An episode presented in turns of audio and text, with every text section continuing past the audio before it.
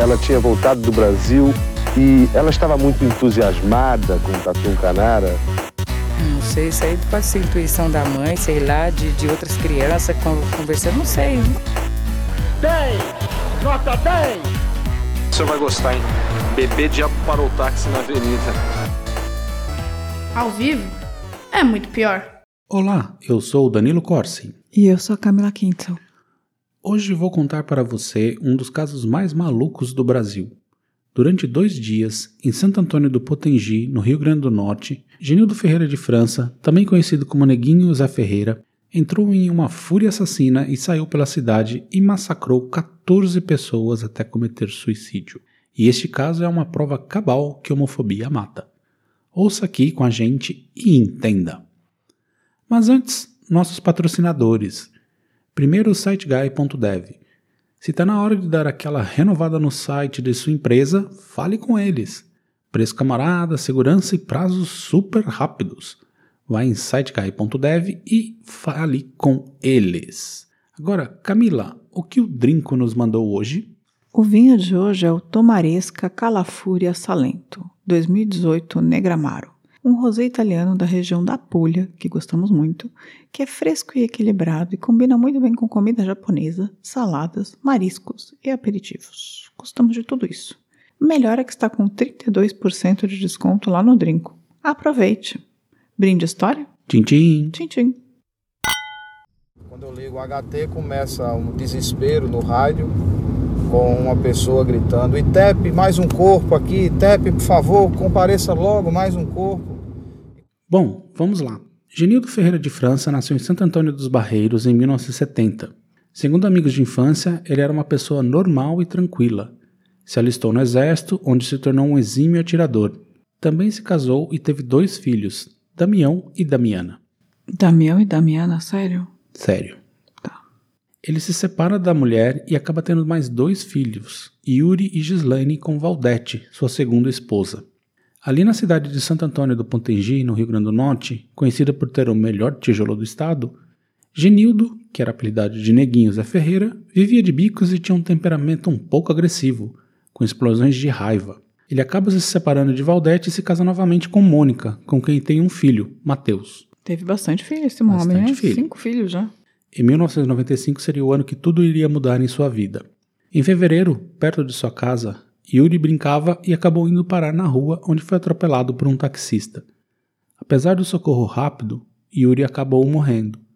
Genildo presenciou o acidente e, junto com o taxista, tentou socorrer o filho, sem sucesso. Logo em seguida, como uma espécie de homenagem ao filho, juntou o dinheiro que tinha e abriu um bar, conhecido como Bar do Yuri. Ali recebia os amigos, tinha uma freguesia grande e, se a tristeza pela morte do filho também era grande, pelo menos a vida financeira dele estava melhorando. Isso ele tinha 25 anos ainda, né? 25 anos. Porém, sempre tem um porém. Ó, oh, gostou da fase de efeito, Camila? Não muito. Não se deve começar a frase com porém. Olha só. Enfim, em setembro daquele ano, ele e Mônica se separam por um mês. A esposa alegou que ele seria homossexual pois teria flagrado ele na cama com Edilson Carlos do Nascimento, um amigo do casal. Seu sogro, Baltazar Jorge de Sá, vira o principal canal para espalhar a fofoca, que se alastra pela pequena cidade como fogo. Na cidade pequena não se falava em outra coisa, só que Neguinho era viado. Ninguém pediu uma oportunidade de tirar sarro do rapaz. Até um surdo mudo ao passar por ele gesticulava, insinuando que ele teria feito sexo anal com outro homem. Como assim? Como sabem? Que, o que, que o surdo fez? Pelo amor de Deus, me explica isso. Fazer sinal com as mãos, com a mão, assim, mostrando um fiofó. Entendi. E enfiando o dedo. O desconforto de Genildo com a história era de conhecimento de todos, mas isso não impedia da galera zoar com ele, mesmo ele tendo reatado com Mônica. Peraí, a mulher pegou ele na cama com outro cara, contou essa história e reatou com ele. Reatou com ele. Tá, mas pegou ele na cama ou era boato? Não se sabe. Tá. E o desespero de Genildo era grande que ele chegou a encomendar um caixão e pediu para amigos cavarem uma cova para ele. E esses amigos acabaram chamando a polícia, que encontrou na casa do Genildo dois revólveres e cerca de 200 munições. Para piorar para ele, o bar do Yuri ganhou a fama de ser um reduto de homossexuais e seus clientes passaram a evitar o local. Ele aguentou as pontas até o início de 97, mas o bar acabou falindo. Que história mais surreal. Ainda sofrendo pela perda do filho e com sua masculinidade atacada, Genildo dá um basta. Em fevereiro de 97, ele encomenda outro caixão alegando que iria se suicidar. O dono da funerária não aceitou a encomenda. Mas o que que ele fez com o primeiro caixão? Não, acabou não rolando nada. Ah, tá. Genildo decide então vender tudo que tinha no bar, pegou o dinheiro e foi comprar armas. Comprou uma pistola 765, um revólver 38 e muita, muita munição. Em abril, ele se separa de Mônica e ela vai morar com os pais. Ele faz tanta gritaria e ameaças que ela retorna. No dia 16 de maio, Genildo fala a um vizinho que seus detratores e devedores logo receberiam sua recompensa. Aí ele arma um plano para eliminar 20 pessoas. Caceta. Chega o dia 21 de maio, com roupa camuflada do exército, armado com a, com a pistola 765 semiautomática com dois carregadores com capacidade de 15 balas, bem como um revólver calibre 38 com silenciador, ele ainda tinha cinco caixas de munição com um total de 250 balas, uma faca de caça e uma bolsa de nylon. Ele começa então sua ação. Basicamente é um cara tipo nos Estados Unidos, esses caras que resolvem fazer um. Basicamente isso. Tá. A primeira vítima foi Francisco Marques Carneiro, que estava namorando a sua ex-mulher e fazia comentários sobre ele ser homossexual. Genildo deu um tiro na cabeça do taxista, Qual ex-mulher? A a. Valdete. Ah, tá. Eram duas da tarde. A morte também foi estratégica, pois ele aproveitou para roubar o carro do taxista. Depois de pôr o corpo de Francisco no porta-malas do seu Fiat Palio, Genildo dirigiu-se para o seu amigo Francisco de Assis Ramos dos Santos, onde chegou às seis da tarde, convidando ele e a adolescente Valdenice Ribeiro da Silva para se juntar a ele para, mais um, para um passeio. Aí ele revelou seu plano e obrigou os dois a ajudá-lo, senão os mataria. Mas ele queria que Valdenice contasse a história no futuro. Que doideira. Eles foram até a casa de Elias Pimenta, que devia 10 reais a Genildo. Falando que precisavam da ajuda dele com uma entrega de uma vaca, Elias topou e se juntou ao trio. Uma entrega de uma vaca? Entrega de uma vaca. Coisas do interior. Não tô entendendo nada dessa história, tá? Como não? O cara falou, ah, preciso entregar uma vaca, preciso de ajuda pra... pra Assim, pra- vem aqui me ajudar a entregar É. uma vaca? É, normal. Quantas vezes você já entregou uma vaca, não, não, Danilo? moro Normal não é. grande, no interior, não é normal. Tá bom. E aí eles, junto com Elias, foram até a casa do ex-sogro, né? O, o sogro dele ali, o Baltazar, onde repetiram a história. E aí o Baltazar também topou ajudar e entrou no carro. Genildo rumou para um bosque, onde brigou a dupla se ajoelhar. Para Baltazar gritou, quem é viado agora? E atirou nos dois, matando-os. Os três seguem para a casa do fazendeiro Manuel Brito Marcolino, outro desafeto de Genildo. Chegaram a quase brigar quando ele pediu para Manuel parar de espalhar o boato dele ser gay. Chegam lá por volta das 20 horas e pedem ajuda de Manuel para comprar uma espingarda. João Maria da Silva de Lima, que estava lá, se ofereceu para ajudar. Genildo matou os dois em vingança pelos boatos. Até agora foram cinco pessoas já. Cinco pessoas. Eles voltam para a cidade e convida Edilson Carlos do Nascimento para uma festa. Genildo atira nele e grita: Quero ver agora você dizer por aí que me comeu. Eram nove da noite. E aí, continua com a contagem? Seis. Mas o, esse Edilson é o cara que... Do Supostamente. É o primeiro do boato. do boato. Da mulher. Da mulher. Tá. Às nove e meia da noite, ele libera Francisco e, junto com Valdirene, vai para sua casa. Lá, ele se aproximou de sua esposa, Mônica, que estava conversando com seu irmão, Era- Erasmo Fidelis de Sá, e atirou nela quatro vezes, atingindo-a três vezes. Genildo disse para Erasmo de Sá para sair, já que ele nada tinha contra ele. Os dois pegam Mateus, com oito meses de idade, e levam para a prima de Genildo, Maria, alegando que Mônica estava doente. Caramba. Aí então ele vai atrás de William Nobre. Ele foi três vezes à sua casa, mas ele não estava. Por sorte, o caminhão de Nobre quebrou e ele não conseguiu voltar para casa. E Genildo passa o resto da noite visitando familiares para se despedir. Para a irmã, Osana diz que estava em uma missão. Tá. Ele tá na oitava pessoa, já é isso? Não, sétima. Sétimo. Na manhã seguinte, às seis, vão até a casa dos, dos pais de Genildo. Genildo os levou para o quintal de sua casa, apontou suas armas para eles e os ameaçou de morte. Então seu irmão, Genilson, perguntou por que Genildo queria matar seus pais, e ele respondeu que não queria que sua família sofresse pelo que ele estava fazendo. Mas antes que conseguisse matá-los, os policiais Francisco Bezerra e Hilton Sirioco, que já estavam atrás dele, pois as mortes começaram a ser descobertas, apareceram. Genildo atira contra os policiais e acerta Francisco duas vezes na cabeça, matando-o. e Newton acerta um tiro no ombro. Genildo foge e volta para casa do sogro. Ele e Valde- Valdenice chegam às seis e meia da manhã, onde ele mata sua sogra Teresa, A mãe da Mônica. a mãe da Mônica. Tá. Em seguida, caminha 200 metros até a casa de Valdete, sua ex-esposa. Ele também a mata e mata a mãe dela, Francisca. Deixam sua carta de suicídio no corpo da ex-mulher. Então pega sua filha Gislaine e volta para sua casa. Neste meio tempo, o caos já rolava na cidade. 120 policiais vindos da capital chegavam para reforçar a caçada a Genildo. E junto com a polícia chegou a imprensa sensacionalista, transmitindo ao vivo a matança. Genildo e as duas mulheres vão atrás de Aruana, outro que zoava com ele. Não encontraram, mas acharam Flávio, o surdo mudo que fazia sinais para Genildo. Ele dá três tiros na cabeça de Flávio. Andando mais um pouco, ele encontra eh, Fernando Correia, outro que espalhava que ele era homossexual. Mais tiros e outra morte. Agora eu já perdi a conta. Às sete e meia, ele busca Antônio Campelo, que havia testemunhado a morte do policial e também era do grupo do boato. Genildo dá sete tiros nele. Esse foi excessivo, não? Esse foi, esse ele tava Porque pistolaço. ele deu quatro tiros numa mulher e sete nesse cara. Hum. Com a polícia e a imprensa em seu encalço, ele se esconde em escola, invadindo casas, até que por volta do meio-dia ele foi encurralado numa plantação de banana. Ele então liberta a filha e Valdenice. Genildo então atira contra o próprio peito e abre fogo contra a polícia, que revida. Porém, o, fe- o ferimento auto-infligido cobra seu preço e ele morre. Ainda assim, a polícia chega e dá 14 tiros em sua cabeça, tudo transmitido ao vivo pela TV, deixando-o irreconhecível. A polícia recuperou 104 balas com Genildo, lembrando que ele tinha 250 no começo, ou seja, ele disparou 146 tiros. Então ele errou bastante também. Ele errou bastante. Mas é, a maior parte não foi no final, contra os, com- no duelo com as polícias. Entendi. Nossa, que absurdo. O cara darem 14 tiros. Não precisa, né? É, Tipo, polícia. é completamente excesso de. Não tem a menor necessidade disso. É completamente absurdo. Não que o cara estivesse certo. E lembra da carta que ele deixou? Não vou lê-la aqui, mas basicamente diz que fez o que fez para provar que não era homossexual. Que absurdo. E em sua ideia era para Valdenice ler essa carta em um programa de TV, o que nunca aconteceu. Ela e Francisco foram presos como cúmplices. Valdenice ainda contou que ela e Genildo fumaram maconha antes e durante o massacre, o que levou a polícia a alegar que ele fez o que fez por dívidas de drogas, o que não faz o menor sentido. Valdenice e Francisco foram libertados quase um ano depois. Que coisa mais surreal. E assim, ele- e ele conseguiu, mesmo fumando maconha, tipo, ter esse nível de raiva? Nível de raiva. Curioso, né? Porque maconha, teoricamente, é um calmante, né?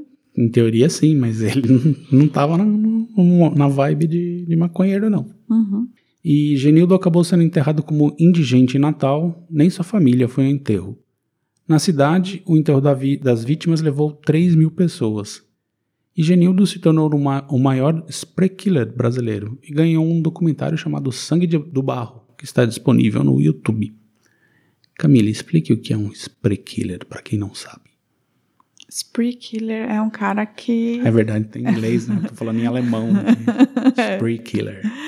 É um cara que ele é uma pessoa, né? Que na verdade não é um serial killer, uma pessoa que mata várias pessoas em diferentes ocasiões, mas é uma pessoa que, tipo, que surta. O termo certo seria esse, surta e começa a matar um monte de gente num, ao mesmo tempo, assim, como se. Mas sempre num, num período pequ- curtíssimo de tempo, assim. Em geral, até 72 horas. Então. Isso é um killer. E essa foi a história de hoje. Que coisa doida, não? Quando a homofobia atinge alto e mata. Já conhecia, Camilo? O que você achou dessa história toda? É, eu, eu tinha ouvido por cima, mas eu não conhecia essa história tão, tão aprofundadamente. Assim, na verdade, eu acho que ela não é tão divulgada quanto deveria ter sido, assim, talvez. Eu acho que talvez tenha sido mais uma questão mais regional do que talvez não tenha. É uma história super Sim, não, pesadíssima. impressionante, assim. Acho que esse é o mês do, do orgulho, então acho bom que, que a gente esteja contando essa história para falar justamente que, na verdade, isso tudo foi completamente inútil e ridículo. Totalmente. E, e sendo ou não verdade que o Genildo tivesse tido um, um relacionamento homossexual, nada disso justifica. Não, é. é. completamente absurdo. Quantos anos ele tinha, no final dos contos, quando ele... Foi em 97, ele tinha 27 anos. 27 anos. É, ele, eu quero dizer que isso foi um problema- também é um problema de masculinidade, né? Sim, sim. Ele ficou É. atingidíssimo, né? É, então eu acho que o jeito que a gente cria os meninos tá muito errado também, porque para ele conseguir, para uma pessoa chegar nesse nível de, de falta de controle por conta de comentários da cidade, eu entendo que, tipo, foi uma coisa que, que o afetou pessoalmente, a gente não pode falar isso, mas É, o bar dele foi à falência por conta disso. né? Sim, é, ferrou a vida dele, assim, mas. E ele foi. Isso foi construído, né, durante um tempo, e também a morte do filho, que foi na frente dele. Tem várias coisas que aconteceram aí que são. também podem ser somadas, né? E acumular pra virar tudo isso, assim. E ele, obviamente, estava deprimido, afinal de contas, já tinha comprado até um caixão, né? Duas, tentou duas vezes. É, né? então, assim. E eu acho que talvez ele não teve. Foi. Resolveu morrer de uma forma bem covarde, né? Matando todo mundo antes, enfim. E a questão, assim, no, no documentário, eles entrevistam os moradores, né, da, da cidade. E como a Mônica morreu, assim, muita gente ainda acredita na história, assim, não, se ela falou é verdade e tal. Então, assim, ele era gay mesmo, não sei o quê. Não importa. Não, então, mas assim, é, o que eu quero dizer é que a mentalidade, mesmo com a brutalidade que aconteceu, a mentalidade tá lá ainda. Sim, mas não importa, né? A, a verdade é que ninguém. Não importa a ninguém o fato. Ah, não importa. Talvez pra Mônica importasse se fosse, se fosse o caso. Sim, o caso era ela Porque e o marido, né? É, mas só também. E uma pena, uma pena. Uma estupidez, assim. Coisa mais estúpida. A gente precisa criar os homens de uma maneira diferente, assim, tipo, sério. Seriamente. Fato. Seriamente, assim. Você não vê mulher fazendo esse tipo de coisa. E não é porque a gente é melhor, é porque a criação é feita de uma maneira mais humana, de certa maneira. Bom, agora a gente vai dar uma pausa e voltamos com os recadinhos. Eu vim saber do acontecimento quando eu vinha daqui com um caixa de banana, que ele ia, vinha de cá, atravessando o caminho, que ele me avistou. Falou pra mim que ia passando aqui. Ele disse, Zé Chico, vou passando aqui. Eu disse, tá certo, pode passar. Ele, na frente, ele retornou, voltou, veio conversar comigo. Conversou aqui uns 10 minutos comigo, nessa hora que nós estamos aqui. Aí ele dizendo que tinha, né, agora, naquele instante, tinha atirado num caminhoneiro. Aí ele falou que tinha matado o sogro. E o sogro dizia que ele era travesti. Digo, rapaz, que acontecimento é esse rapaz? Eu vou perder o juízo.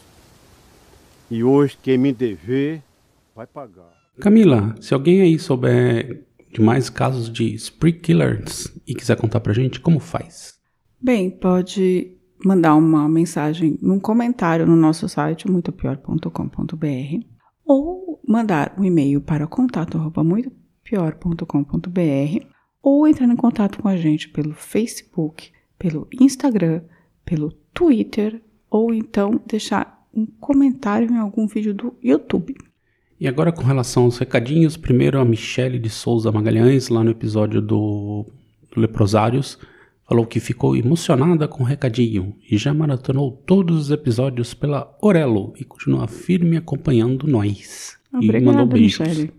Valeu, Michele. Já a Andrea Cubas, a cara caramba caraô, que achava a história do Holocausto brasileiro pesada, mas essa aí não deixa nada a desejar também sobre os leprosários. E ela disse que não sabia da maioria dos fatos e é triste demais pensar nas crianças que nasciam no meio disto e o destino que davam a elas. É surreal essa história. A gente precisa visitar muitas partes da nossa história ainda, essa é uma delas.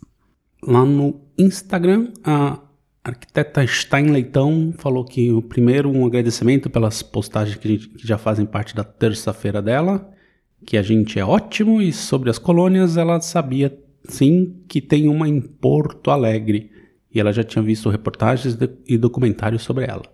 Mas não sabia desses detalhes todos dos filhos, de quantas vidas tiradas de pessoas. É muito triste. Sim, um beijo pra você. Obrigada pela mensagem tão carinhosa, né? Por e-mail, o Charles de Castro mandou um pedido pra gente fazer. Primeiro ele falou firmeza total, firmeza.